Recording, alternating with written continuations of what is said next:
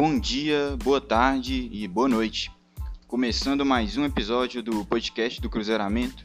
Hoje, dia 1 de outubro, com episódio de número 21 aqui, trazendo finalmente uma vitória do Cruzeiro, uma vitória convincente dentro de casa, é, 3 a 0 para cima da Ponte Preta.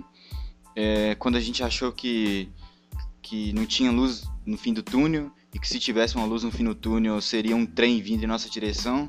Finalmente, o Cruzeiro ontem se impôs dentro de casa, fez uma partida é, como um verdadeiro mandante, é, fez valer o mando de campo do Mineirão e conseguimos três pontos aí que são assim importantíssimos para a sequência da Série B. É, sempre lembrando que somos um podcast que está na maioria das plataformas de podcast. Spotify, Anchor, Google Podcasts. Então peço para o ouvinte seguir a gente aí na sua plataforma favorita. É, me seguir no Twitter também, arroba Cruzeiramento, para poder acompanhar mais de perto aí o que eu falo sobre o Cruzeiro. E é isso, vamos tocar o barco aí, que hoje é podcast de vitória e vitória das boas. É, nosso querido treinador Ney Franco amado por toda a torcida cruzeirense, é, lançou uma escalação ontem que deixou muito torcedor, inclusive eu, com certa pulga atrás da orelha, para não dizer completamente puto da vida. Escalou o Henrique, colocou ali no meio o Henrique, né, com ausência de Jean machucado, com ausência de outros jogadores ali que poderiam cumprir essa função ele preferiu optar por Henrique, deixar o Jadson no banco ali novamente. Jadson que é um jogador que é muito aclamado pelo torcedor, um jogador vindo da nossa base, muito potencial. Para mim, não tem, não tem cabimento ele ser banco desse time. Mas o Ney Franco insistiu em colocar jogadores mais experientes, no caso do Henrique. Isso deixou a torcida, e eu me incluindo nisso, bastante desanimado para a partida. É, lógico, a empolgação de ser um jogo do Cruzeiro, mas assim, expectativa muito baixa, muito baixa para que o Cruzeiro pudesse jogar a bola, de fato, né? Jogar bem. Na frente ele optou por manter também o Arthur Kaique, um jogador que eu critiquei bastante durante a semana. É, para mim, com exceção do jogo de ontem, não tinha justificado a titularidade dele. Ele vem sendo titular todos os jogos e por isso que eu critico, critiquei, né? Não não estava identificando esse futebol para justificar essa titularidade. É, colocou o Maurício no banco, colocou o Regis ali para jogar centralizado, manteve o Ayrton, tirou o Moreno, colocou o Sassá. Sassá também um jogador bastante questionado aí da torcida. É um jogador que eu, eu falando só por mim, é, eu vejo utilidade dele no Cruzeiro. Eu tinha comentado isso quando saiu a notícia da reintegração dele. É, a gente passa por uma seca de, de gols ali dos nossos centroavantes absurda. O Moreno marcou esses dias aí contra o CRB, acho que tem um mês. Mas assim, só aquele gol. O Thiago é um bom centroavante, na minha opinião, vindo da nossa base, mas que sempre que entra, não entra na sua posição. Não entendo porquê. Sempre é escalado ali no, quando ele entra. É no segundo tempo, geralmente, sempre pelo lado do campo, sendo que ele é um jogador para jogar na área, às vezes saindo para construir, mas para jogar sempre na ponta mata o jogo do cara. Enfim, mas achei que o Sassá sim poderia ser útil, como foi ontem. É, mesmo com todo esse desânimo em relação à escalação, o Cruzeiro ontem, para mostrar para mim que quanto mais eu vejo futebol, mais eu vejo que eu não entendo de futebol, e é por isso que eu continuo assistindo. Cruzeiro se impondo desde o primeiro minuto, marcando alto. É, teve uma chance da Ponte Preta com um minuto de partida no contra-ataque deles que o Fábio salvou, mas assim, foi o lance de maior perigo da Ponte Preta em toda a partida, foi com um minuto de jogo do primeiro tempo.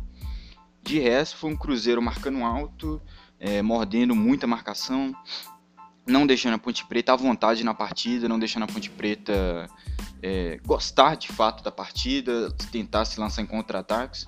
Time que recuperava a bola com bastante facilidade, é, tentava atacar rápido, sempre com tabelas, é, deixou de ser o time posicional que eu vinha reclamando há praticamente 20 podcasts que eu venho falando que o Cruzeiro é um time posicional, é um time que não varia as posições, é um time que não imprime velocidade.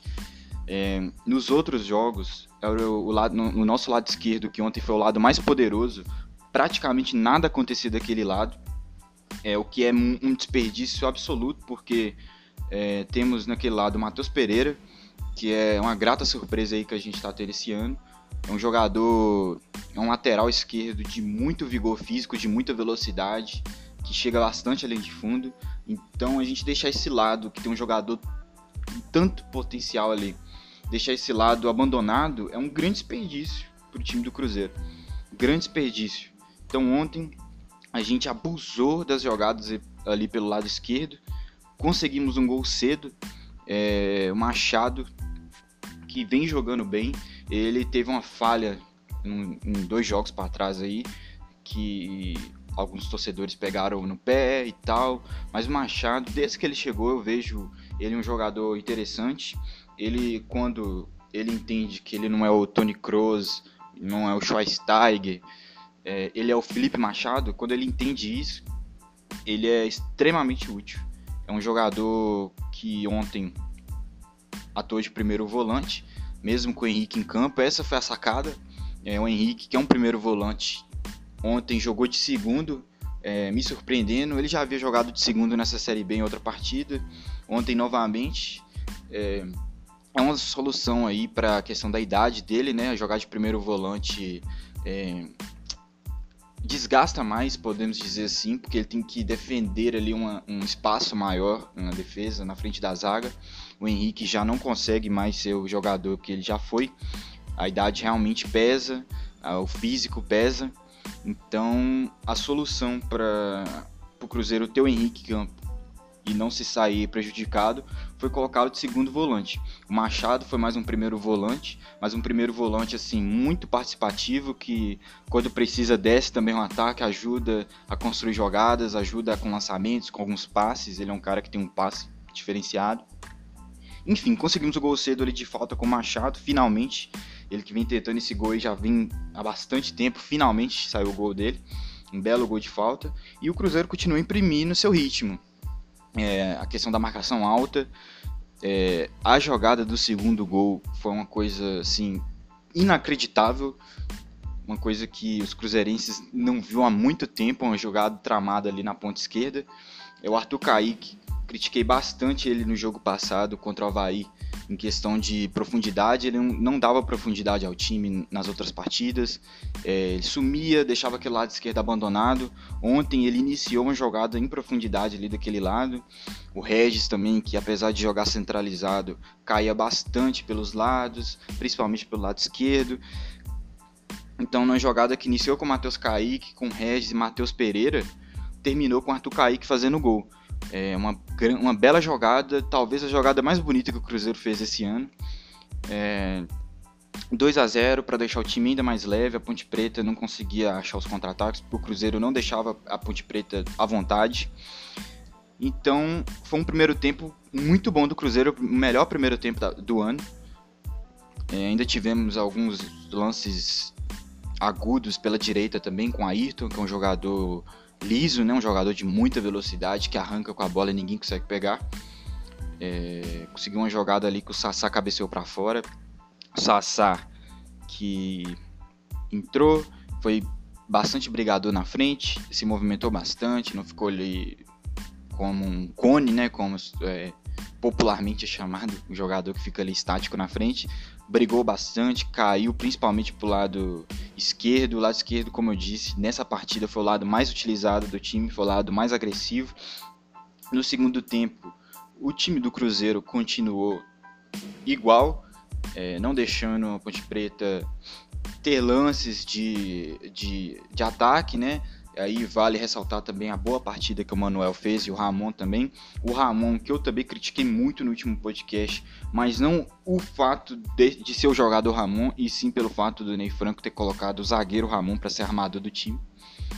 É, ontem ele jogando como zagueiro foi muito tranquilo, várias jogadas ali ele foi muito tranquilo para conseguir sair jogando. É, É um zagueiro que consegue sair jogando, tem essa qualidade, vem mostrando essa qualidade. Então a boa partida defensiva do Cruzeiro também ajudou muito os caras lá na frente. É... O Ney Franco fez algumas mudanças logo no início, né? É, tirou o Regis, não, perdão, tirou o Ayrton, tirou o Arthur Kaique, colocou o Maurício e colocou o garoto Caio Rosa, né?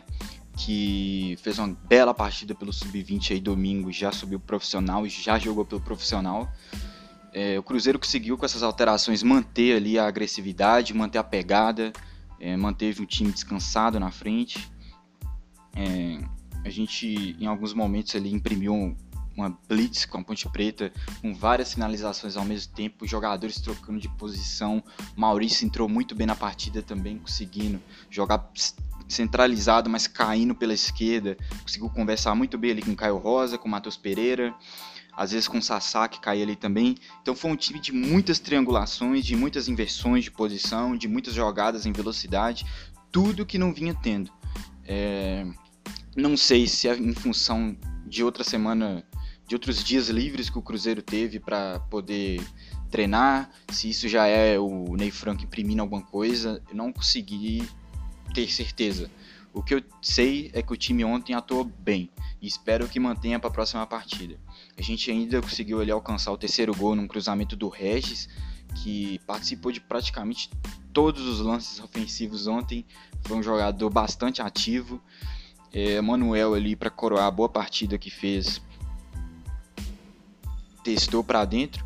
Manuel também que foi bastante criticado por mim por ter saído fotos dele em, em algum bar aí após a derrota contra o Havaí, alguns dias após, né?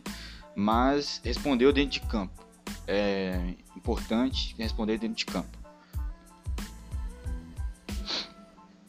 É, chegando mais ao fim aqui dos comentários, eu queria fazer alguns comentários sobre o Henrique também, que eu já cansei de falar que respeito muito a história. Eu gosto do jogador Henrique, eu gosto da história que ele tem, é um ídolo para mim, eu considero.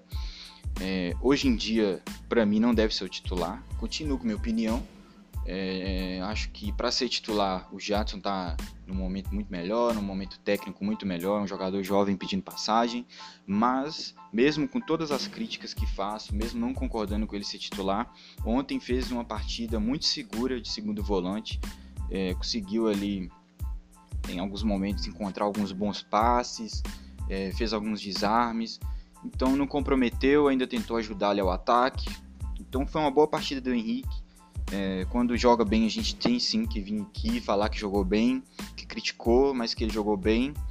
Então é importante deixar registrado.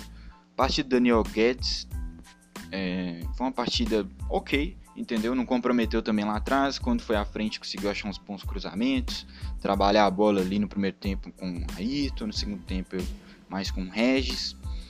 Então, aos poucos, ele vai pegando condicionamento também. Deixar aqui meu parabéns para o Fábio, que ontem fez 40 anos, né? É o maior goleiro da nossa história, jogador que mais jogos fez, é, empilhou títulos aí pelo Cruzeiro, enfim, é, grande jogador da nossa história. Muito bom que no seu aniversário ele passou em branco, né? Não tomou gol e ainda salvou o time no primeiro minuto. Se a gente leva aquele gol no primeiro minuto, talvez a partida não tenha desenrolado como desenrolou, né?